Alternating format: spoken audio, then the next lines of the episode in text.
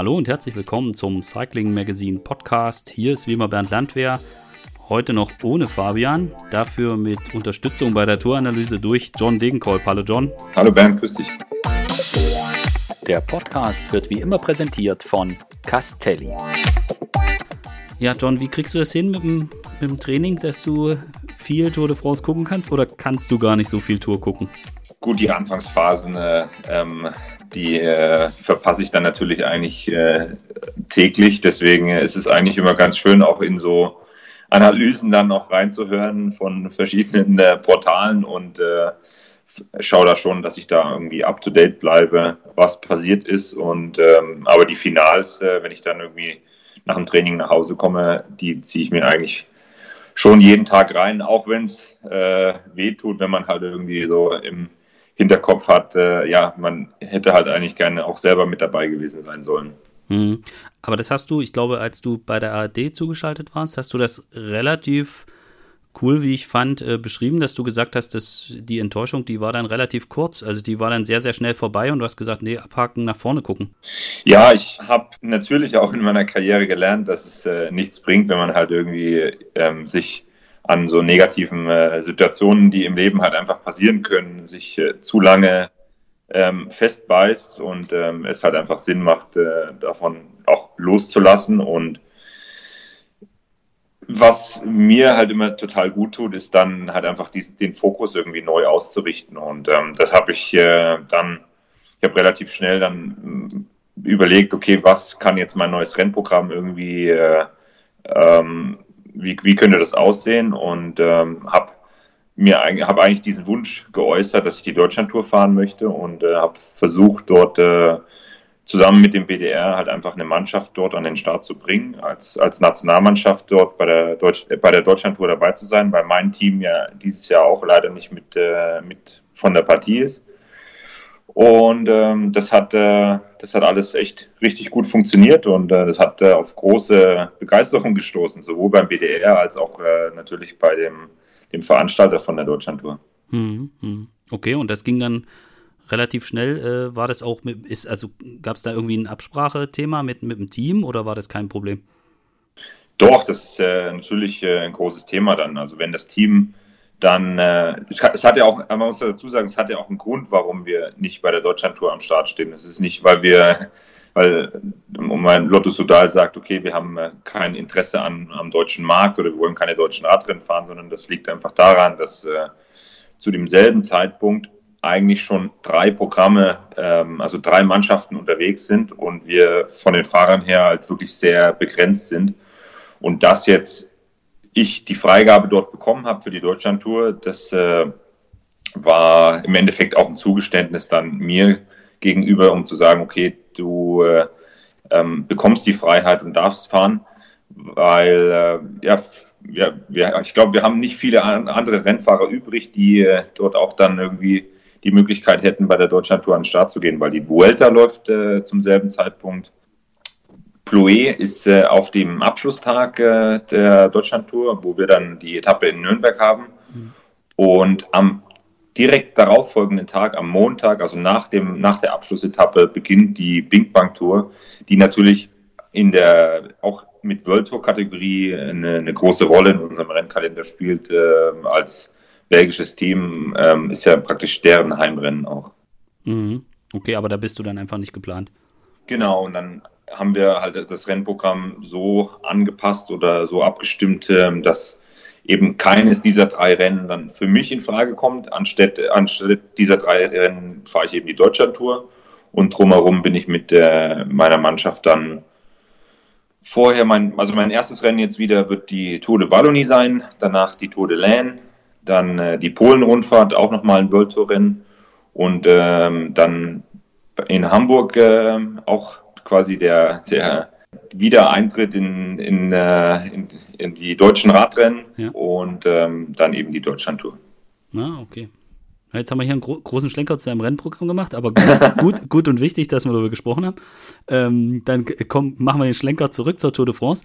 Wenn du sagst, du hast dir so ähm, wahrscheinlich auch die Sprints, nehme ich mal an, wirst du dir besonders gut angeschaut haben, aber du hast die, hast immer versucht, das Finale zu sehen. Was waren so die Sachen, die dir, die dir so als erstes aufgefallen sind? Also ist, ist es schon so, dass du da auch stärker auf, ich sag jetzt mal, die Sprints guckst und dann irgendwie sagst, ey Mensch, äh, Kev, das ist Wahnsinn, oder du dann was sind so die Sachen, wo du besonders drauf achtest? Also ich muss ehrlich sagen, abgesehen natürlich von äh, den Stürzen, die eigentlich keiner sehen möchte, ähm, in, den, in, der, in der ersten Woche, oder es ging ja dann eigentlich über die erste Woche hinaus, ähm, war ja, waren die, die ersten Etappen waren ja, jede Etappe an sich war ja schon ein, ein absolutes Highlight. Ob das jetzt äh, der erste Tag mit, äh, mit Julien Alaphilippe war, der dort ähm, ja, mit wahnsinnig großen Erwartungen in die Tour gegangen ist und dort auch äh, äh, ja, auf dem Silbertablett dann eigentlich geliefert hat.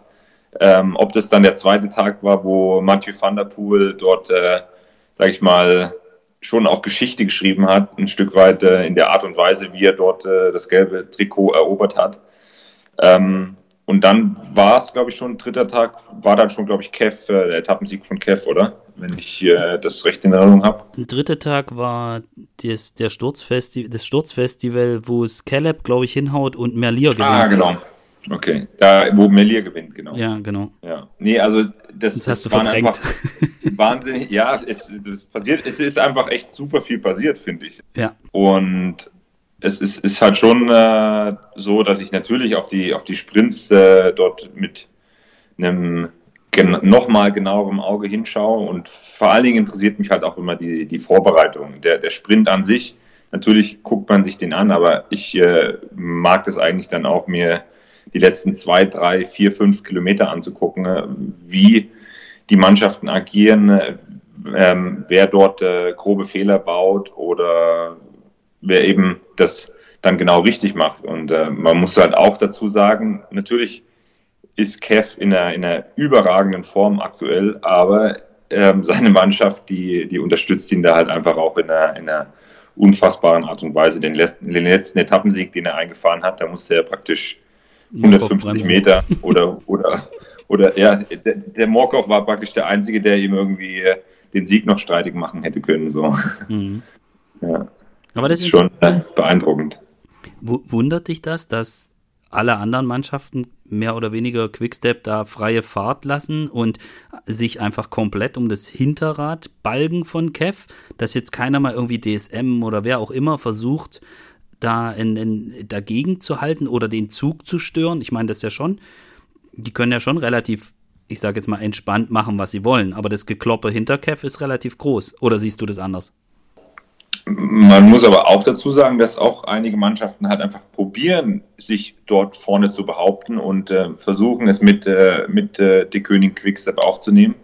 Aber man muss halt auch sehen, dass da, da fahren halt Rennfahrer wie, wie so ein Ballerini oder wie äh, ähm, der, der Askren, das, das sind halt, das sind halt Mopeds, ne? Also die fahren ja teilweise ähm, Früher hatten wir, oder in, in der Vergangenheit war es so, dass äh, zu HTC war ja eigentlich so, die war, war das erste Team, die so diese Sprintvorbereitung mhm. so komplett sich darauf fokussiert haben und äh, mit Kev dann natürlich einen super Mann hatten, aber eben auch äh, Horsepower mitgebracht haben und dann gesagt haben, okay, wir, wir haben ein Konzept, wir wollen, äh, wir wollen das äh, wenn das komplett umsetzen, wir wollen das Maximum aus jedem Rennfahrer rausholen. Und dann hatten die halt auch so einen, wie damals war, war eben Toni noch äh, wesentlich äh, mit, mit großer oder höherer Risikobereitschaft äh, dann auch in den Finals mit dabei und äh, wurde dann auch komplett, sage ich mal, ähm, die, die, die, die, die Power, die er hatte, die wurde mhm. komplett ausgenutzt und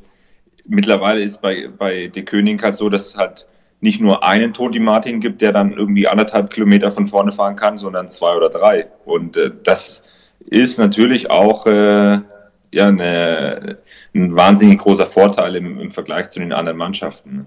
Hm. Also es ist, es ist eher so die, die geschlossene mannschaftliche, ich sag jetzt mal Tempo, Härte und Power, die da die Koenig Quickstep den Vorteil beschert.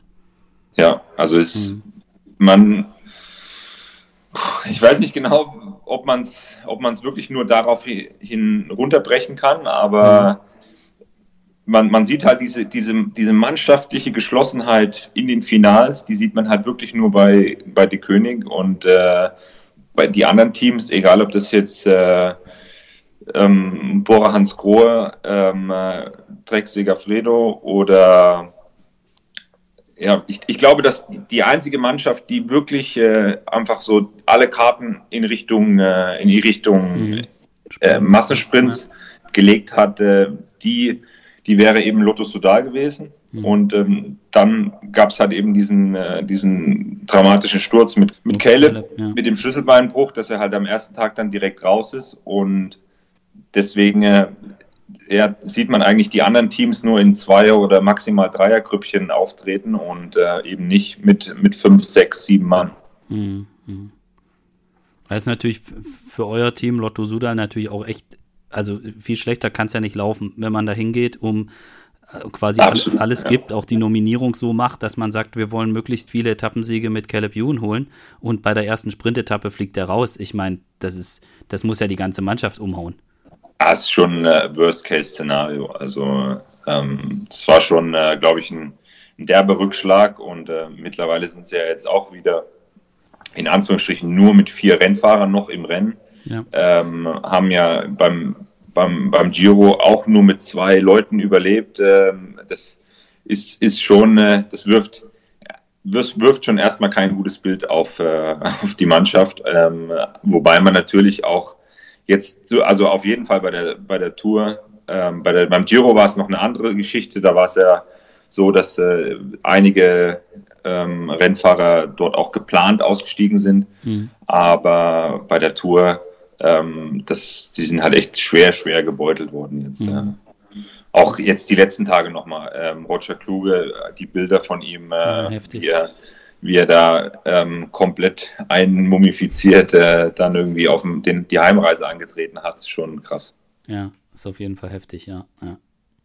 Ähm, hast du, wenn wir jetzt noch mal so ein bisschen auf die Sprints gucken, glaubst du, dass das dass durch, auch diese, durch diese Geschichte jetzt mit diesen Cavendish kann den ewig, ewigen Rekord brechen von, von Eddie Merckx. Glaubst du, dass das auch sowas ist, was dann in der Mannschaft eine Rolle spielt. Also ich meine, Kev sagt ja immer, nee, nee, das hat ihn, interessiert ihn eigentlich nicht mit dem Rekord und das wird so runtergespielt, aber kannst du dir vorstellen, dass das, dass das die nochmal, die Mannschaft auch nochmal einen ganzen Tacken mehr motiviert, wenn es dann um so ein, ich sag jetzt mal, wo wir alle dachten, dass es der ewige, ewige Rekord geht?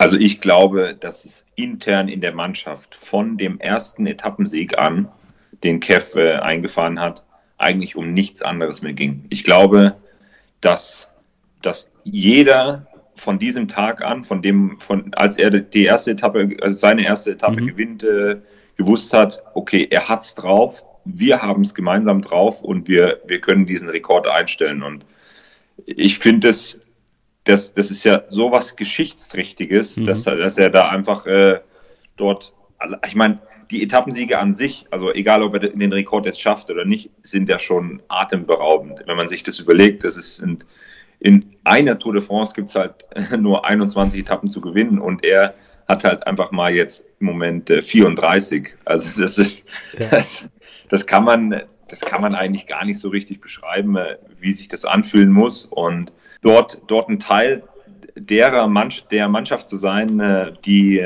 die ihn dort quasi unterstützt und die da halt einfach auch dann diesen Rekord jetzt einstellt oder vielleicht sogar eben überbietet, ist, äh, ist, glaube ich, ein, ein wahnsinniges, wahnsinniges äh, Ereignis in der Karriere. Mhm. Und ähm, die gehen voll dafür. Also da bin ich felsenfest davon überzeugt, die äh, versuchen, ihn da, wenn es sein muss, irgendwie auch über die Berge drüber zu schieben, dass er da halt einfach äh, die, die, äh, die Tage jetzt überlebt in den Pyrenäen und dann eben, äh, ja, ich glaube, zwei, zwei Chancen hat er immer noch jetzt. Äh, vielleicht, vielleicht sind es noch zwei Chancen, muss man mal gucken, wie dann, wie dann die Etappe äh, vorm Zeitfahren läuft. Aber ich meine, im Endeffekt, er braucht noch einen, dann hat er den, den Rekord ganz allein. Ich fand's, ich fand's total interessant. Patrick Lefevre hat ein Interview gegeben. Ich bin mir jetzt nicht ganz sicher, ob das mit Eurosport war oder ob ich es woanders gesehen habe oder bei Sportsa oder so gesehen habe. Und er sagte so sinngemäß, ja, äh, wenn er den Rekord schaffen sollte und dann kommt er in Grün auf dem Champs-Élysées an. Aus seiner Sicht ist das so, eine, äh, so, so der perfekte Moment, um aufzuhören. Das fand ich echt bemerkenswert. Ehrlich gesagt äh, habe ich mir das äh, auch äh, überlegt, äh, als ich, äh, als ich jetzt auch gerade bei dem letzten Sieg, wenn mit, mit diesem Einstellung von diesem Rekord, ich glaube, dass äh, ich glaube, dass das auf jeden Fall ein Thema ist, was man, was, was in seinem Kopf mhm. einhergehen wird, weil er natürlich auch dieses, das, das, das krasse Negativbeispiel oder die, die andere Seite eben auch kennt, wie er, wie er sich gefühlt hat letztes Jahr im, im Herbst, wo es, mhm. äh, darum ging, okay, wahrscheinlich ist jetzt meine Karriere zu Ende, zu Ende und wahrscheinlich äh, fahren wird, wird werde ich, werde ich nie wieder dieses Level erreichen. Mhm. Und mit diesem Hintergrund, dass er eben jetzt die Möglichkeit hat, auf diesem hohen Niveau dann seine Karriere zu beenden, ne, ist mit Sicherheit ein Thema, was, äh, wo er den einen oder anderen Gedanken daran verschwenden wird.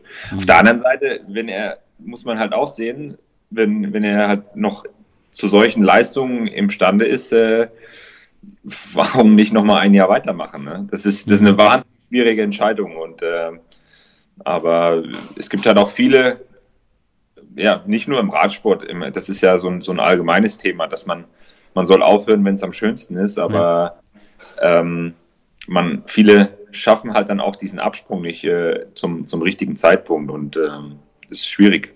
Ja. Und zu, zumal man ja sagen muss, also es gab ja die Diskussion schon vor einem Jahr oder so, wo es hieß, naja, Cavendish hätte damals aufhören sollen und nicht noch. Genau. Ja. Und ich meine, im Endeffekt, das ist, ich stelle mir das auch extrem schwer vor, weil das ja schon so ein Abschnitt ist in, in dem Leben eines Sportlers, wo man, äh, ja, wo, wo, wo die Entscheidung sicher nicht leicht ist, die zu treffen. Und äh, aber ich sag mal eben von der Geschichte her, also wenn man wenn man sich mal vorstellen würde, stell dir vor, der holt den 35. Etappensieg äh, auf dem Champs-Élysées im grünen Trikot. Ich meine, also mehr, mehr ginge auch nicht. Also besser, besser abtreten äh, ja, wäre ja fast unmöglich. Ja, also das, das ist Dream-Szenario und äh, deswegen glaube ich auch, äh, also ich würde, mich würde das äh, nicht vom Hocker hauen, dass äh, dort äh, quasi am Sonntag in, in Paris es heißt, und das war's jetzt. Mhm. Ähm, einfach so aus der Hüfte rausgeschossen. Mhm. Ähm, aber gut, das ist Spekulation. Ja, und, Äh, aber das ist ja auch schön, dass man, dass man dort äh, jetzt nicht, äh, nicht weiß genau, was passiert. Ja, das stimmt.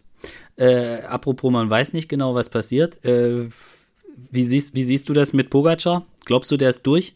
Das sieht schon sehr souverän aus. Sehr ja, der ist nicht nur stark, sondern der ist auch, also nicht nur physisch stark, sondern glaube ich auch wirklich mental ist er voll auf der Höhe, weiß, was er, was er macht, weiß, was er, die, die Antritte oder die, die Attacken, die er mitgeht oder die er dann auch vielleicht selbst fährt, die, die sind sehr gut überlegt und äh, also klar, am, am Mont Ventoux sah es ein bisschen so aus, als wäre er quasi das erste Mal jetzt in, in Schwierigkeiten geraten, als er bei, bei Winnegard nicht mitfahren konnte. Mhm. Rückblickend betrachtet oder am, am Ende der Etappe kann man halt auch sagen, okay, es war einfach ein smarter Move, um, um vielleicht auch ein bisschen Körner zu sparen, weil es, es, er war in, es, es war keine brisante Lage, weil der Winnegard eben auch äh, erstmal noch in dem Gesamtklassement zu weit weg war und am Ende war es ja so, dass äh, die, die Gruppe der Favoriten auch äh, ihn wieder eingeholt hat in der Abfahrt. Deswegen, mhm. äh, ähm, äh, ich hätte erwartet oder mich hätte es nicht überrascht, wenn er, wenn er dort äh, jetzt in Andorra nochmal in Schwierigkeiten geraten wäre. Aber dadurch, dass er gestern wieder so souverän und so stark war, würde es mich, würde es mich echt wundern, wenn er, wenn er da irgendwie noch in, in, in ernstzunehmende Probleme kommt. Mhm. Glaubst du, dass jetzt so, so eine Mannschaft wie Ineos da jetzt auch, ich sag jetzt mal, den, den, den Plan umstellt? Ich meine, sie haben gestern wieder Tempo gefahren, haben es versucht. Ähm, aber ich meine, da muss man jetzt, kommt, kommt glaube ich, jeder irgendwie an den Punkt zu sagen, okay, also den brauchen wir nicht mehr angreifen. Oder glaubst du, das war gestern schon, schon mit, mit Carapaz gar nicht so auf Pogacar ausgerichtet, sondern stärker auf Carapaz aufs Podium bringen? Ja, ich glaube, die, ich, ich, weiß nicht, ob die noch ernst zu nehmen damit rechnen, dass sie, dass sie Pogacar da jetzt wirklich äh, vom Thron stoßen können. Mhm. Ich glaube, da geht es in erster Linie wirklich darum, dort äh, Carapaz auf, äh, dass, dass, äh, dass sie dafür sorgen, dass Leute wie, äh, wie Uran oder wie äh, eben Winnegard äh, in, in, in, Schwierigkeiten gebracht werden, um, äh, mhm. um Carapaz am Ende dann auf dem Podium zu sehen. Ähm, das ist ja noch ein komplett offenes Spiel und selbst, äh, ich glaube, so, so, ein Rennfahrer wie Ben O'Connor hat ja immer noch die Möglichkeit, wenn er jetzt nochmal einen guten Tag hat, ähm, Podium, ja. dann auch noch aufs Podium zu fahren. Also das ist, ist ja alles noch relativ nah beieinander, was, äh, was die Plätze zwei bis, bis fünf angeht. Und deswegen äh, muss da auch was, ähm, äh, was, was probiert werden.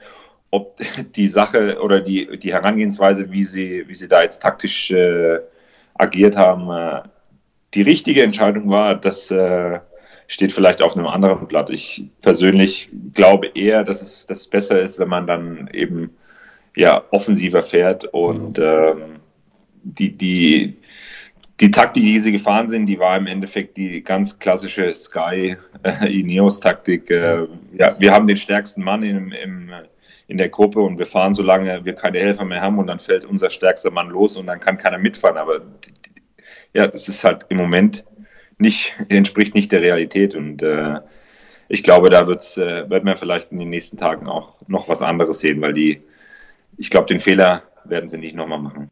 Hm.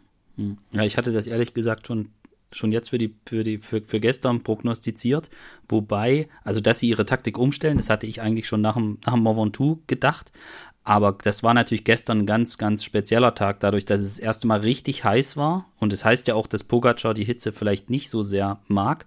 Und super mhm. super heiß und große Höhe.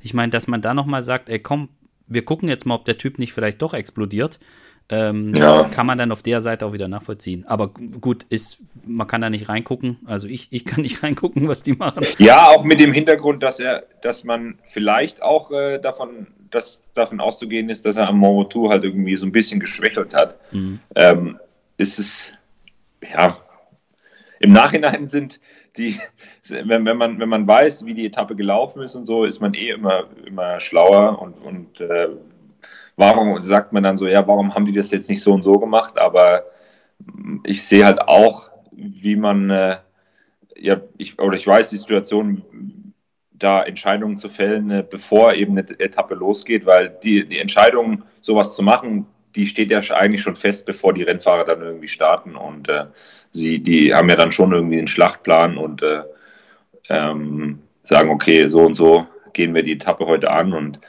deswegen äh, darf man, darf man da halt auch nicht sagen im, im Nachhinein, ähm, ja, es war doch ganz klar, dass der, dass er viel stärker ist. Und äh, aber die, die Chance hat halt schon bestanden, dass er, dass er zu dem Zeitpunkt eben dann auch nochmal in Schwierigkeiten kommt. Ja, das ist dann so meine Rolle, weißt du, so die Journalisten halt. War da, er war da vollkommen klar, so hinter, hinterher klugscheißen so. Das sind mir die allerliebsten, ja. Äh, äh, aber wie ist das, wenn du dir diesen so einen GC-Kampf anguckst? Ich meine, äh, ist das dann so, dass du denkst, oh, die, die Jungs essen nichts, äh, dann lass, die, lass die sich da ruhig am Berg austoben? Oder äh, guckst du da auch schon irgendwie so ein bisschen bewundernd hin? Oder ist das für dich eine, trennst du da irgendwie, dass du sagst, ja, ja, die soll man machen, aber die soll mir bloß nicht hier äh, auf dem Pflaster in Belgien in die Quere kommen? Wie ist das? Wie, wie guckst du da drauf?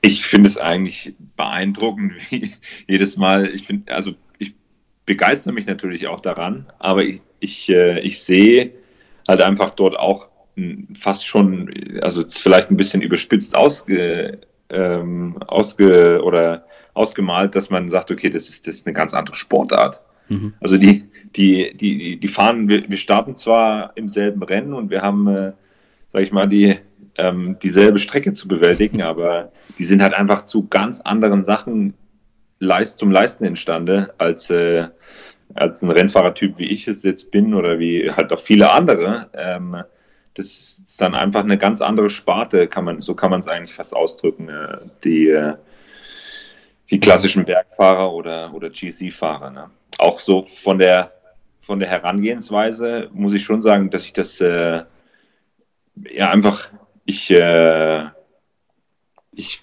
begeister mich daran. Ich begeister mich wirklich daran, äh, dort jetzt äh, dann die, diesen Fokus zu sehen, äh, den, der ja, der ja Tag für Tag irgendwie auf bei, bei 100 Prozent sein muss. Und äh, dort als GZ-Fahrer kannst du dir halt keinen, keinen Fehler erlauben äh, vom, vom ersten bis zum letzten Tag. Und egal, ob das jetzt eine Sprintetappe ist oder ob das dann auch die, die Roubaix-Etappe ist, ob das die Windkantenetappe ist, du, du musst halt immer vorne mit dabei sein und diesen Fokus halt so hoch zu halten, das ist schon, äh, schon wirklich beeindruckend. Also du bewunderst das quasi. Ich bewundere das schon. Ich meine, das ist ja einfach der Top of the Sport, also muss man wirklich so auch sagen. Und äh, ja, ich schaue mir das natürlich auch gerne an und so, aber wobei ich halt, wenn ich im Rennen mit den Jungs da unterwegs bin, äh, das natürlich dann auch nur im Fernsehen dann irgendwie im Nachhinein anschauen kann, was sie dann halt am letzten oder an den, an den zwei letzten Bergen in Andorra dann halt irgendwie machen.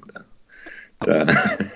Aber könnt, könntest du dir vorstellen, dass, dass, dass das für dich so, dass du das selber geil finden könntest? Ich meine, du bist ja auch in den Nachwuchskategorien, hast du ja auch kleine Rundfahrten gewonnen und so.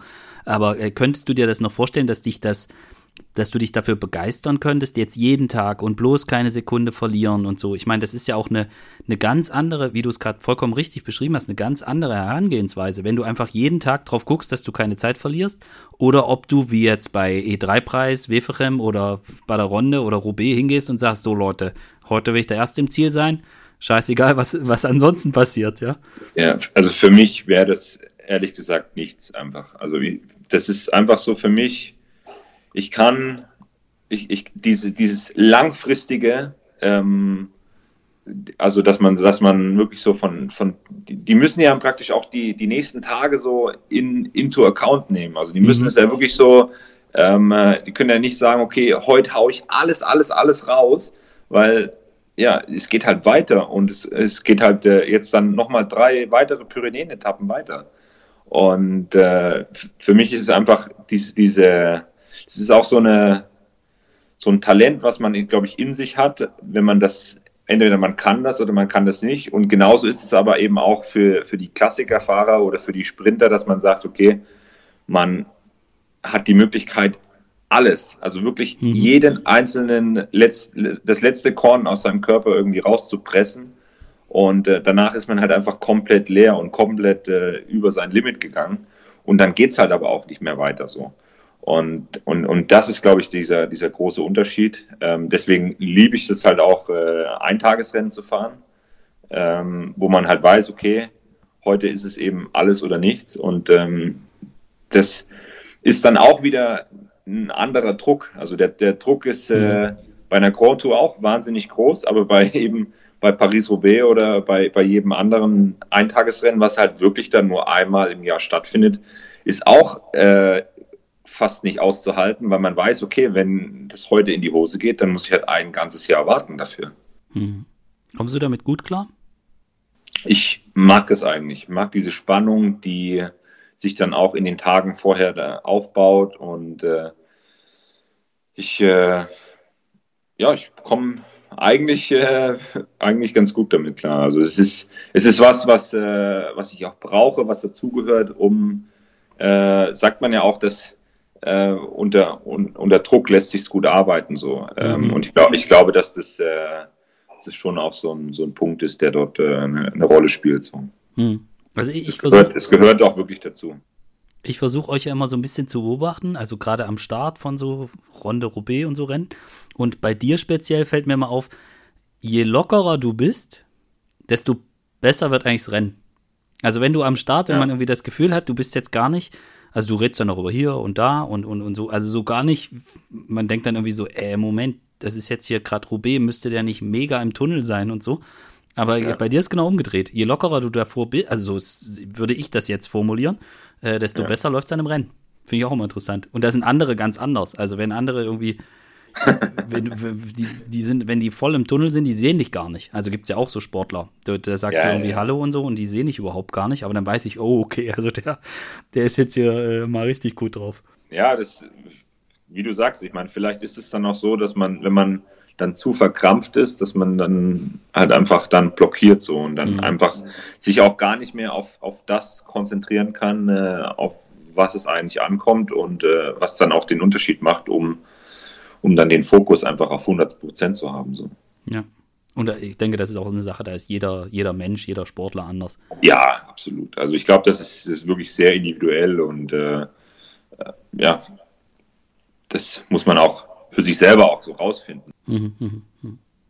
Ähm, jetzt sind wir eigentlich bei dem Punkt, es ist immer ein bisschen abgebogen, äh, aber jetzt sind wir eigentlich bei dem Punkt, den ich, wo ich dich gerne noch zu fragen wollte, weil du bist ja, hast ja auch schon einige Grand Tours gefahren. Ich weiß gar nicht, die Tour, glaube ich, sechsmal zu Ende, wenn ich das jetzt richtig auswendig weiß. Also korrigier mich gern.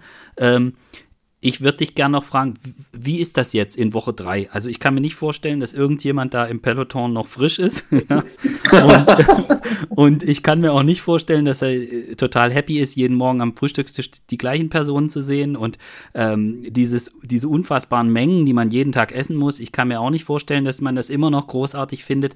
Also meine Frage ist, wie wichtig ist auch so eine mentale Einstellung jetzt für die Schlusswoche? Und welche Rolle spielte auch der Kopf, das vielleicht auch anzunehmen, was einen, was einen jetzt belastet oder was man nicht mehr mag? Oder wenn man zum jeden Tag den gleichen Typen im, in, im Peloton begegnet, den man sowieso nicht leiden kann, weil er einem am ersten Tag vors Rad gefahren ist. Also äh, diese mentale Komponente in so einer Schlusswoche der Tour, welche Rolle spielt die da? Die, die, mentale Rolle ist extrem wichtig. Also man äh, muss im Grunde genommen, sage ich mal, für, für mich sind es immer so die, die Steigerung, um, um in dieses, äh, in, um in diesen, das Leiden, Leidenslevel äh, ähm, oder das höchste Leidenslevel irgendwie zu erreichen. Das sind immer so vier, fünf Tage für mich so. Nach so vier, fünf, sechs Tagen äh, hat man eigentlich so, so ein Level erreicht, und danach wird es nicht mehr besser so. danach wird es nicht mehr einfacher und das, das äh, ist dann, ja, egal wie, äh, eigentlich egal wie schnell man fährt, die Beine tun halt einfach unfassbar weh. Also natürlich, wenn ich jetzt ganz langsam fahre, nicht, aber ähm, äh, kommt nicht auf es vor. Ist, es, es ist halt äh, dann, selbst wenn ich dann im Gruppetto fahre oder so, tun halt die Beine weh. Und selbst wenn ich jetzt mit 70 Prozent äh, am Start der Etappe attackiere, tun die halt genauso wie, wie wenn ich alles fahre, was ich habe, 100 Prozent.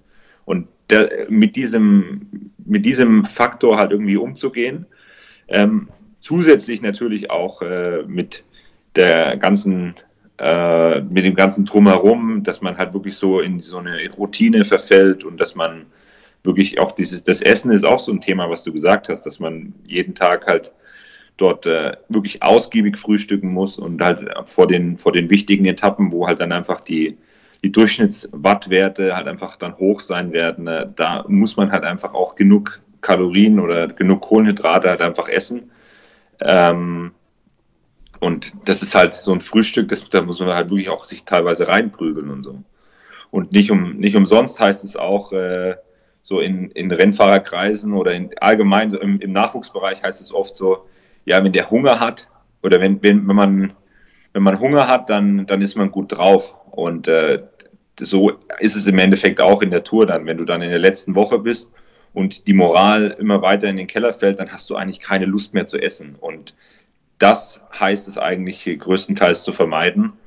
Zum einen mit den Schmerzen umzugehen und äh, dort hat einfach dieses, dieses Schmerzlevel hat einfach äh, zu, äh, zu ertragen mhm. und dann eben auch dieses, dieses ganze Drumherum halt auch zu ertragen. Und wenn man das, wenn man das schafft, auf einer, auf einer, mit einem positiven Vibe dann irgendwie, äh, das hilft natürlich auch, wenn man erfolgreich ist, ähm, ungemein, wenn man, wenn man halt eine Etappe dann mal gewonnen hat oder wenn man, wenn die Mannschaft irgendwie gut in der Gesamtwertung mit dabei ist, ähm, dann ist das alles wesentlich einfacher zu ertragen, als äh, wenn man, wenn man halt jeden Tag irgendwie äh, ja ums Überleben kämpft und äh, eigentlich nicht weiß, wie man den nächsten Tag überleben soll. So. Hm, hm. Ja.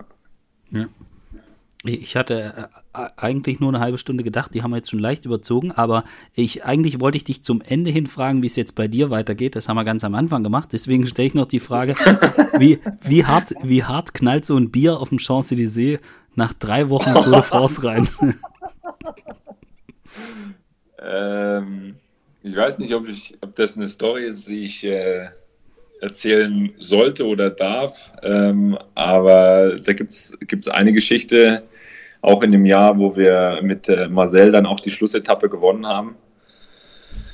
ähm, wir dann auch in absoluter Feierlaune waren und äh, dort ja dieses klassische ja, Feierabendbier dann auch genossen haben und äh, nicht nur eins und ich glaube es waren vielleicht auch mehr als zwei.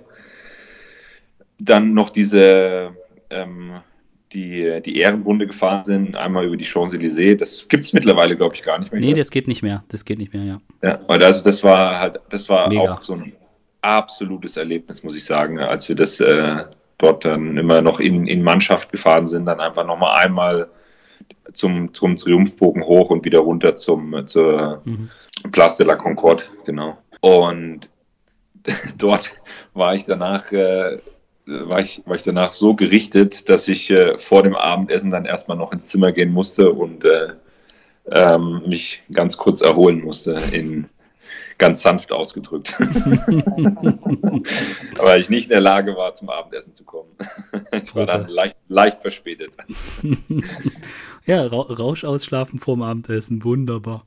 Ja, der Körper ist, ist ja halt schon echt ge gezeichnet. Ähm, man äh, man ist, ist wirklich komplett ausgelaugt und fertig und äh, da ist dann halt gerade, wenn man wenn man dann halt gerade auch nichts gegessen hat und so. Mhm. Man, äh, man hat ja da jetzt den Tag über auf der Champs-Élysées dann auch nicht so viel irgendwie an Kalorien gegessen, dann, äh, jetzt, dann dröhnt das nochmal mehr. Mhm. Aber das ist sicher, könnte ich mir vorstellen, äh, von euch Fahrern kommt auch keiner auf die Idee, dass man jetzt am, am Schlusstag besser einen Zeitfahren machen sollte als als, als die Runde. Auf gar keinen Fall. Also ich finde es, ich, ich finde das genau richtig. Also das finde ich, finde ich super. Am, am vorletzten Tag ein Zeitfahren zu machen, finde ich, finde ich okay. Aber ich finde das irgendwie, das gehört dazu, dieses, äh, dieses locker losrollen am Start, äh, ob das jetzt in Versailles ist oder in, in irgendwelchen anderen umliegenden mhm. äh, Pariser Vororten, ne? ähm, das ist einfach, ja, das ist ein Flair, ähm, wo man dann auch wirklich so das ganze, die ganzen 20 Etappen, die man einfach davor sich äh, bis aufs Messer attackiert hat, äh, dort nochmal Revue passieren lässt und äh, das, man, man kann das einfach nochmal in einer ganz anderen Art und Weise genießen. Also das gehört dazu und dann auch diesen, das ist ganz speziell dann auch, äh, man, man, man rollt so wahnsinnig locker los, aber genauso locker, wie man losrollt, so unfassbar wahnsinnig hart wird äh, dann auch das Finale gefahren. Da wird nochmal alles rausgeballert, was man, was man hat. Und äh, die, die meisten Jungs, die dann zum ersten Mal damit dabei sind, die sagen, boah, das war das härteste Rennen meines Lebens. Mhm. Weil das fühlt sich dann so unglaublich schwer an, weil man den Schalter umlegen muss und man kommt, man ist eigentlich schon in diesem Urlaubsmodus in Anführungsstrichen mhm. und muss dann aber nochmal auf die, auf die 120 Prozent hochfahren. Und, und dann äh, kommt einem das natürlich nochmal noch mal anspruchsvoller vor, als es eigentlich in Wirklichkeit ist. Mhm. Das ist von, von außen schwer vorstellbar, aber äh, so wie du das beschreibst, kann man, kann man das nachvollziehen. Ja. Cool. Ähm, ja, John, danke dir fürs Gespräch. Wir sehen uns bei der Deutschland-Tour. Ja, ich hoffe es. Im, Na Im Nationaltrikot genau, freue ich mich echt riesig drauf und ähm, bin echt gespannt, äh, wer da noch alles mit dabei sein wird. Aber bis dahin ist ja noch ein bisschen. Noch ein bisschen Zeit, das stimmt. Jetzt gibt es erstmal die volle Konzentration auf die Schlusswoche der Tour. Genau. Danke dir, gut, weiterhin gutes Training und bis bald. Bis bald. Tschüss, macht's gut. Ciao.